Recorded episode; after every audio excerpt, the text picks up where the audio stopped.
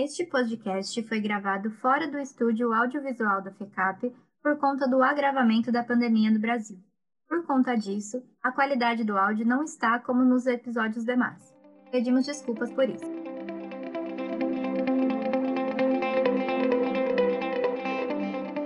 No mundo acelerado em que vivemos, fazer mais em menos tempo é quase como uma regra.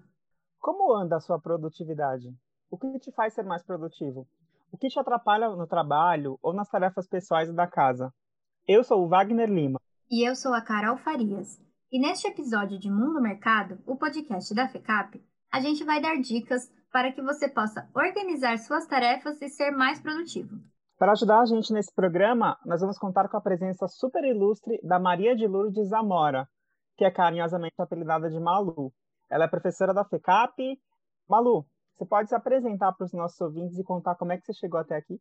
Olá a todos. Adorei o jeito como vocês se apresentaram, com sobrenome. Então, eu sou Malu Zamora. Primeiramente, eu agradeço o convite, agradeço aqui ao Wagner e à Carol. Na verdade, eu sou uma apaixonada pelo autoconhecimento e, consequentemente, pelo autodesenvolvimento.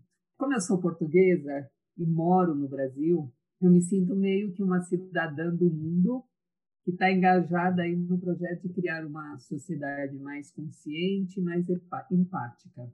Na minha formação, né, eu sou mestre em gestão de pessoas, sou psicóloga, pedagoga e já tenho aí mais de 36 anos, eu acho que eu fiz a conta errada, para menos, né, de experiência na educação tanto formal quanto corporativa e atuo como consultora, professora, coach holístico, palestrante e facilitadora de treinamentos comportamentais. Basicamente, fora isso, sou alguém que está aí na vida também fazendo de tudo para ser o mais produtiva possível em todas as áreas. Muito obrigada pela sua participação, professora. E se tem uma coisa que a gente já está acostumado é que você é a pérola assim da FECAP, sabe? Aquela pessoa que fica ali e que está sempre disposta a ajudar quem precisa, tanto fora quanto dentro da FECAV. Eu sei que todos os nossos alunos, colaboradores, têm um carinho muito grande por você. A primeira coisa que eu queria saber é como você encara meio que essa obrigação que as pessoas têm de ser produtivas o tempo todo. Você concorda com isso? Porque para mim, ser produtivo tem um lado muito bom, mas também é bom ter um momento de conexão consigo mesmo, até para melhorar essa produtividade, não é? Qual que é o segredo do equilíbrio? Carol, é bem, bem isso. E olha, gente, uma pessoa verdadeiramente produtiva, no meu ponto de vista, ela cuida e afina o seu instrumento. O que, que é o seu instrumento? É o seu corpo, sua mente, sua parte emocional. Então, se o instrumento não estiver afinado, é como um instrumento musical. Se ele não estiver afinado, a melodia não será afinada, ela vai ser desafinada. Então, se nós não cuidarmos do nosso corpo, uma boa alimentação, exercícios físicos, sono de qualidade, boas leituras, pesquisas e também momentos de ócio, que inclusive nos permitem ser mais criativos. Então, se a pessoa estiver com sono ou cansada, o desempenho dela não, não, não será o mesmo, ele será prejudicado. Então, isso é algo fundamental. Quando você cuida bem de você, seu cérebro terá com certeza mais agilidade, destreza e discernimento para atender às demandas que você que surgirem, seja na vida profissional, acadêmica ou pessoal.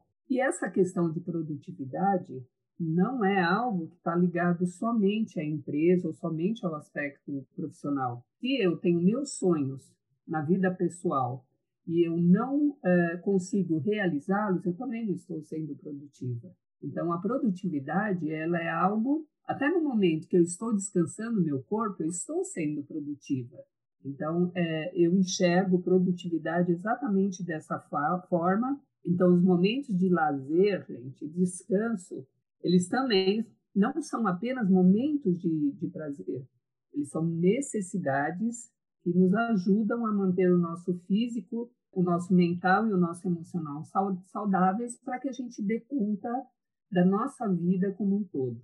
A senhora falou agora sobre ter momentos de ócio, né, para ser muito produtivo. Isso é uma coisa que eu reparei que eu tenho lutado muito ultimamente de respeitar o meu corpo quando eu estou muito cansado e de me dar um tempo de, de descanso mesmo, sabe? Eu acho que eu até tenho isso porque eu tenho como exemplo, assim, os meus pais que eles são muito produtivos e muito pilhados sempre está fazendo alguma coisa. Acho que eu trouxe esse exemplo de casa. Não que seja um exemplo negativo, né? Mas acho que esse, essa dosagem é importante. Uma segunda pergunta que eu queria fazer para você, Malu, quase sempre, quando a gente pensa em produtividade, vem logo à cabeça aquela pessoa que é workaholic, né? Que está sempre muito ligada em trabalho. Por que a produtividade está tão ligada ao trabalho? E é interessante, porque ela, ela está ligada a todas as áreas da nossa vida, né? E eu sempre penso que é totalmente possível você dar conta da, das suas atividades sem tornar-se um workaholic. Então, existem ações e atitudes que podem comprometer o nosso desempenho, e quanto mais a gente se livre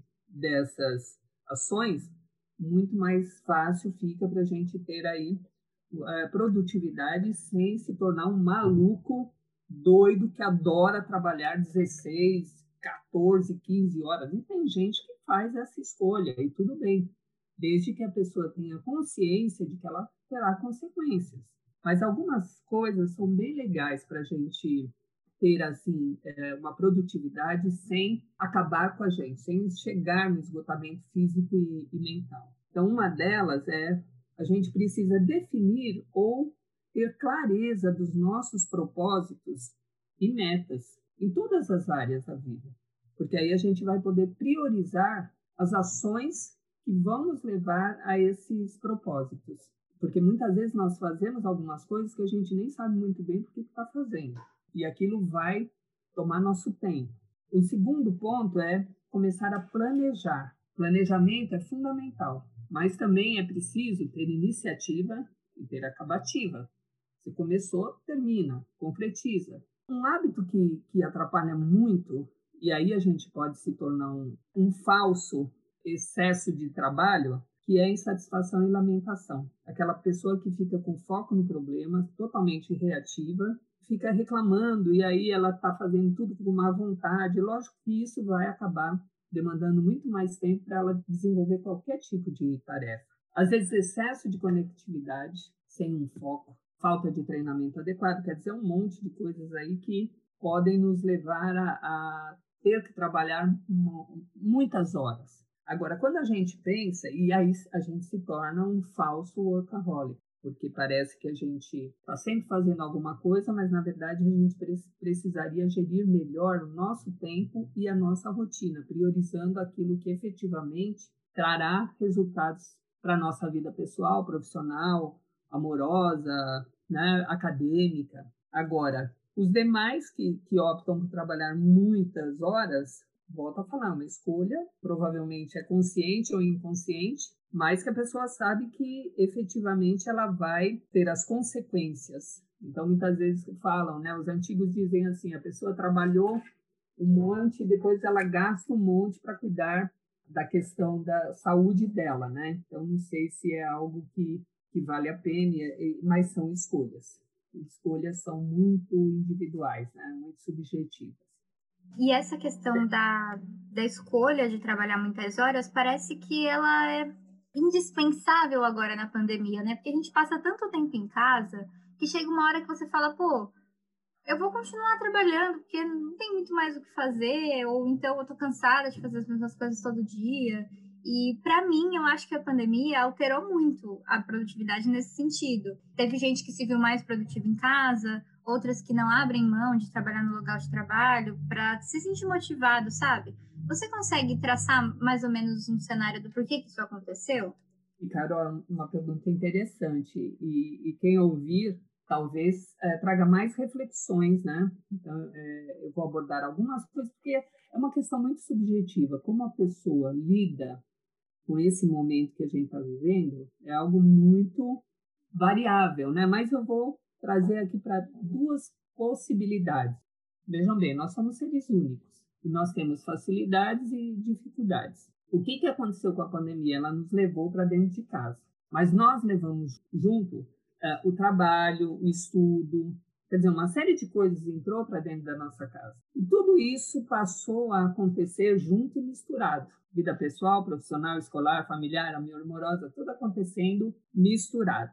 O que, que acontece? Você tem algumas pessoas que são mais focadas, como eu falei lá atrás, na solução. Então, o que, que elas fazem? A partir do momento que elas detectam no, um novo cenário, detectam que ali está precisando um, um, uma nova forma de se reorganizar, então o que, que eles fazem? Eles analisam o novo cenário e buscam estratégias para se adaptar da melhor forma possível.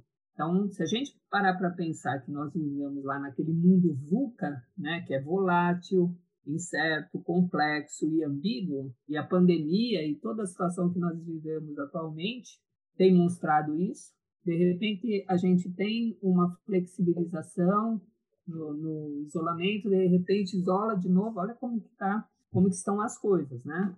Então, esse tipo, o primeiro tipo de pessoa, que é focada na solução, elas são mais proativas e se consideram mais poderosas do que os desafios que elas estão enfrentando. E com isso elas fazem o quê? Elas saem da zona de conforto e até alteram os seus hábitos para atender essa nova demanda. E é lógico que tem uma série de coisas, porque está acontecendo tudo junto e misturado, e aí você precisa fazer algumas inovações no seu dia a dia, para realmente estabelecer os horários que você vai fazer cada uma dessas coisas. Aí nós temos um outro, um segundo tipo de pessoa que são mais resistentes às mudanças e elas focam muito mais no problema porque são reativas. Então são aquelas pessoas que ficam muito mais reclamando do que tentando olhar, entender a situação, entender as necessidades e buscar soluções.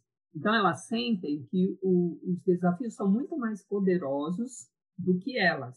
E aí é lógico que o primeiro tipo ele já, ou um pouco mais rápido, ou um pouco mais lento, ele consegue se adaptar e, e, voltar a ser produtivo dentro desse novo cenário. O segundo, ele já tem dificuldade. E isso, com certeza, enquanto ele não, não perceber que ele precisa focar a solução, que é um novo momento, isso também acontece com o aluno. Ah, mas eu não gosto de aula online. Gente, é o que tem para hoje. E a gente precisa se adaptar.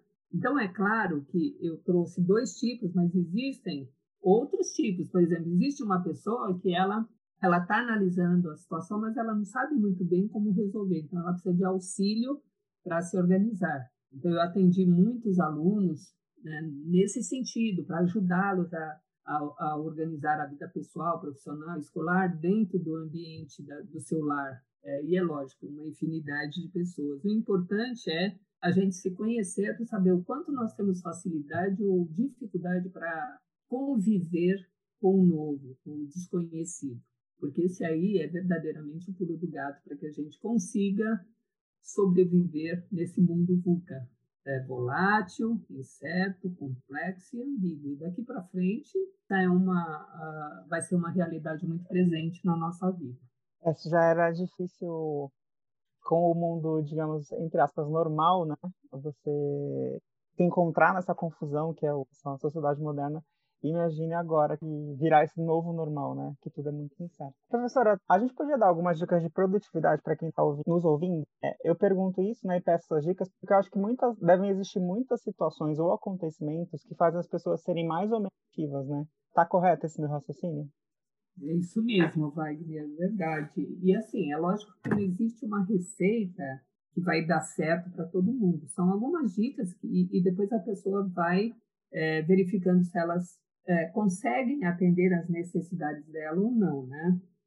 Então eu trouxe e eu penso assim, exatamente da mesma forma que você. Então o primeiro ponto, gente, é você identificar o que você quer estabelecer propósitos é o ponto de partida, sabe? Para a tua vida profissional, o que, que eu quero com esse trabalho? Ah, eu quero é, ter uma imagem de um profissional é, super eficiente, que dá resultado e tal. Então, propósito né, em todas as áreas ajudam demais para que a gente realmente tenha propósito, né? tenha propósito, tenha atinja a produtividade e principalmente a gente alinhe as nossas ações aos nossos desejos, às nossas metas. Um segundo ponto é disciplina, disciplina e disciplina. Gente, a maioria das pessoas acreditam que disciplina é aquela coisa do quartel de bater continência. Gente, não, disciplina é muito mais do que isso.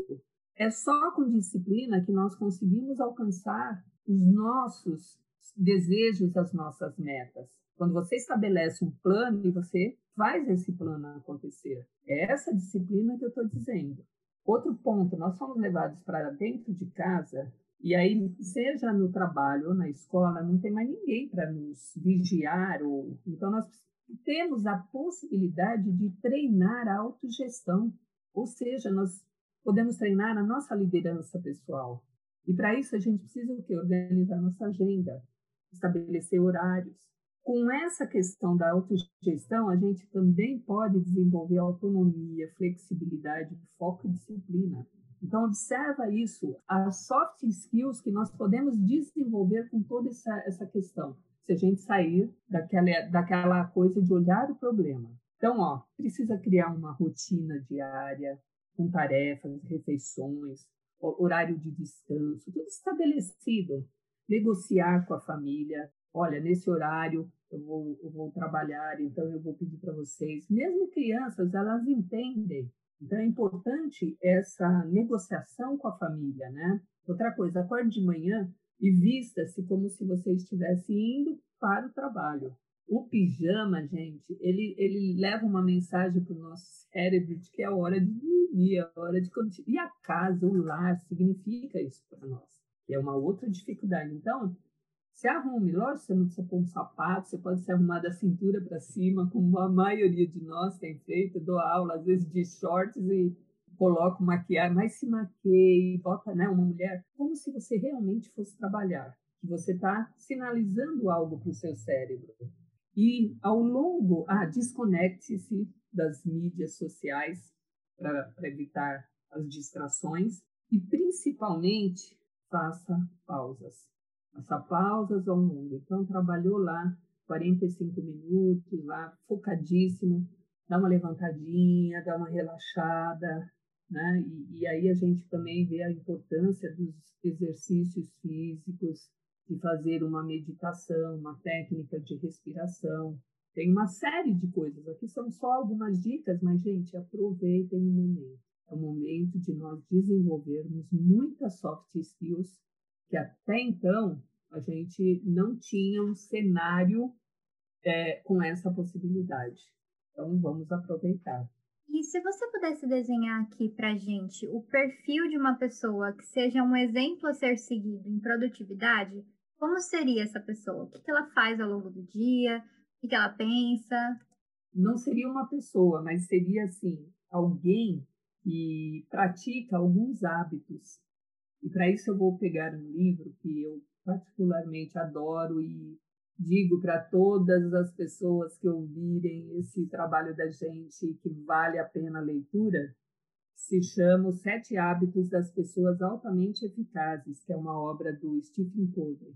É uma obra que ele fala sobre sete hábitos que fazem a diferença na nossa vida, que nos levam a uma produtividade maior. Gente, produtividade dentro daquele aspecto mais amplo, né, de, de, ser produtivo também na minha vida pessoal, profissional, amorosa, acadêmica. Então ele diz que são sete hábitos que fazem a diferença. E o primeiro hábito é seja uma pessoa proativa que foque a solução dos problemas após análise. Então aqui a gente diferencia a pessoa proativa da pessoa reativa e o quanto uma pessoa reativa acaba tendo problemas aí na sua para alcançar aquilo que ela desenhou, que aquilo que ela planejou. Então, esse é o primeiro hábito, proatividade. Proatividade não como alguém ativo ou alguém dinâmico, proatividade como alguém que analisa um problema e sai em busca de, de soluções para aquela problemática. O segundo hábito seria sempre que você começa uma atividade, um projeto ou uma tarefa, comece com um objetivo em mente. Quantas vezes a gente, como eu falei lá atrás, quantas vezes a gente faz alguma coisa se você parar e pensar o que, que está agregando a minha vida, seja ela em qual, qual área for, aí você pensa, poxa, perdi lá quatro, cinco horas ou mais, e isso não vai trazer um retorno bacana para minha vida.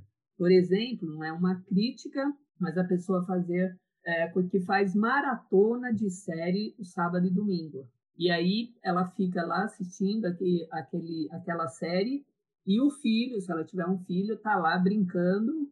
Ele não está junto, ah, mas ele estava ao lado. Não, não está junto. Então, para a vida familiar, é mais produtivo que uma pessoa fique com seus filhos e, e interaja com eles.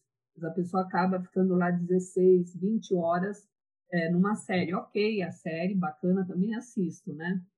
Mas de uma forma um pouco diferente, né? A gente precisa cuidar bastante daquilo, dos nossos propósitos. E um terceiro ponto é, sempre que você tem um checklist para fazer, o que, que você faz primeiro, que é mais importante? Então, a mesma coisa, por exemplo, um aluno, se ele tem duas ou três disciplinas para estudar, qual que ele deve estudar primeiro? A que ele tem dificuldade. Geralmente, nós fazemos ao contrário. A gente estuda o que a gente tem facilidade e deixa o que tem dificuldade para o final quando você já está cansado. A mesma coisa em relação ao seu trabalho. Quando você faz o checklist, pare com a ideia de que ah, vamos tirar isso, essa perfumaria da frente, a gente tem o hábito de fazer as coisas, ah, isso aqui é mais fácil. Não, faça o que vai dar mais trabalho. Porque, de uma forma ou de outra, é aquilo que, com certeza, traz o melhor resultado para você.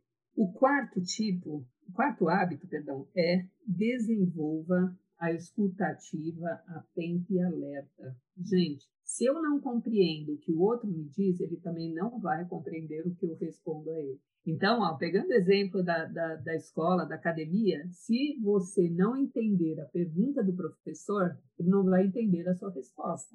Então, aqui é praticar ativa, a, a escuta ativa, é ouvir realmente o que o outro está dizendo. Quantas vezes você pega um e-mail que teu gestor mandou, você lê a primeira linha, sai fazendo alguma coisa alopradamente, quando você volta e lê o resto do e-mail, não era nada daquilo. Então, pessoal, isso também, eu não estou ouvindo o que a pessoa está me passando pelo e-mail. Então, é importante que a gente aprenda a ouvir. É aquela coisa, o Rubem Alves ele diz assim, que todo mundo faz curso de oratório, mas ninguém faz de escutatória. Então, a gente precisa aí treinar essa escutativa. Aí nós vamos para o próximo hábito, que é, eu, aqui eu já começo a é, interagir com o outro. O primeiro é negociações ganha-ganha, porque aí você cria parcerias edificantes. Não tenha relacionamentos em qualquer área da sua vida em que alguém saia lesado, seja você ou o outro. Sempre precisa existir o ganha-ganha, porque aí essa, essa parceria com certeza se fortalece cada dia mais. O próximo hábito é valorize a sinergia, porque tem coisas que nós conquistamos, sinergia do grupo, tem coisas que nós conquistamos sozinhos e outras que são maiores, projetos maiores, nós precisamos de mais pessoas. E aí é que entra a questão da união, cada um oferecendo o que tem de melhor. E nessa sinergia, quantas vezes você está na sua casa e você tem uma dúvida que, se você passar um WhatsApp para aquele teu colega, ele rapidamente te responde, mas você tem dificuldade, é orgulhoso, tem é, dificuldade para pedir ajuda, e aí você passa uma hora, duas horas fazendo uma pesquisa para ter uma resposta que você teria rapidamente com o seu colega de trabalho. Sinergia fundamental. E por fim, a gente tem o sétimo hábito, que ele diz que é o último, mas é o mais importante, que é a ideia que eu trouxe lá no início, afinar o instrumento. Então, você precisa afinar o instrumento físico, mental, emocional e espiritual. Físico, boas horas de sono, com uma alimentação adequada, né? A gente, a, o nosso corpo é o que nós comemos. Então, se você não está comendo bem, com certeza você terá dificuldades. Exercícios físicos que nos ajudam, inclusive, a aprender mais rápido, a, rápido, a ser mais ágil, fundamental e principalmente, então, ó, alimentação, exercício físico e principalmente saber o que você quer em cada uma dessas áreas. Só para voltar lá na história do propósito. O segundo ponto é a parte mental, com boas leituras, boas pesquisas. Eu penso que hoje, como nós somos seres humanos e, e somos dotados de um cérebro, todos os artigos de neurociência que dizem respeito a nós são fundamentais para a leitura, né? Meu ponto de vista. O terceiro aspecto é o emocional, com boas práticas de, de respiração ou meditação, exercícios de, de atenção plena que ajudam muito. E também a última parte, que é espiritual, que para uns pode ser a religião, aí da igreja, e para outros o autoconhecimento e a conexão com Deus. Seja lá o que for para a pessoa, né? É importante também que ela cuide dessa parte. E quando o instrumento está bacana, gente, tudo fica bacana. Quando o instrumento não está bacana, as coisas também acabam não sendo tão produtivas como poderiam ser. Então, por isso que o autor diz que esse é o último hábito, mas é o mais importante. E aí eu tenho uma pergunta para todos. Como que você está cuidando desse instrumento aí que te permite fazer essa aventura aqui na Terra, né? A gente precisa cuidar bem.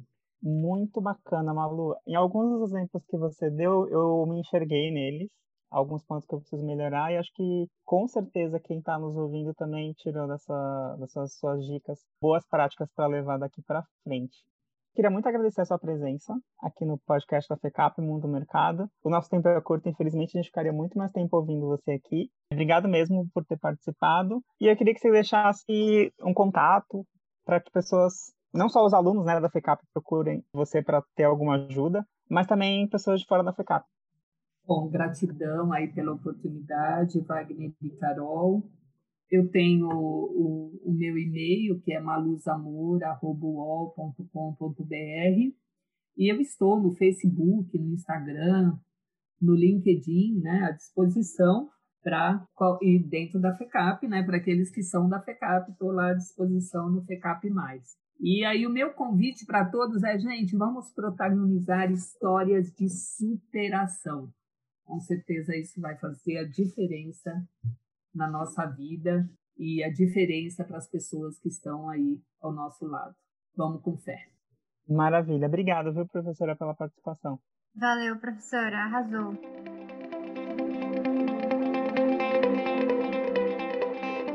E você que está nos ouvindo, não esquece de seguir a gente nos aplicativos de streaming.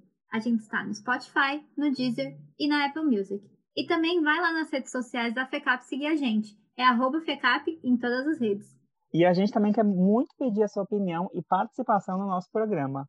Se você tiver alguma sugestão de tema, pauta ou assunto para a gente discutir aqui, manda para nós por e-mail. O endereço é podcast.fecap.br. Valeu, gente! Tchau, pessoal!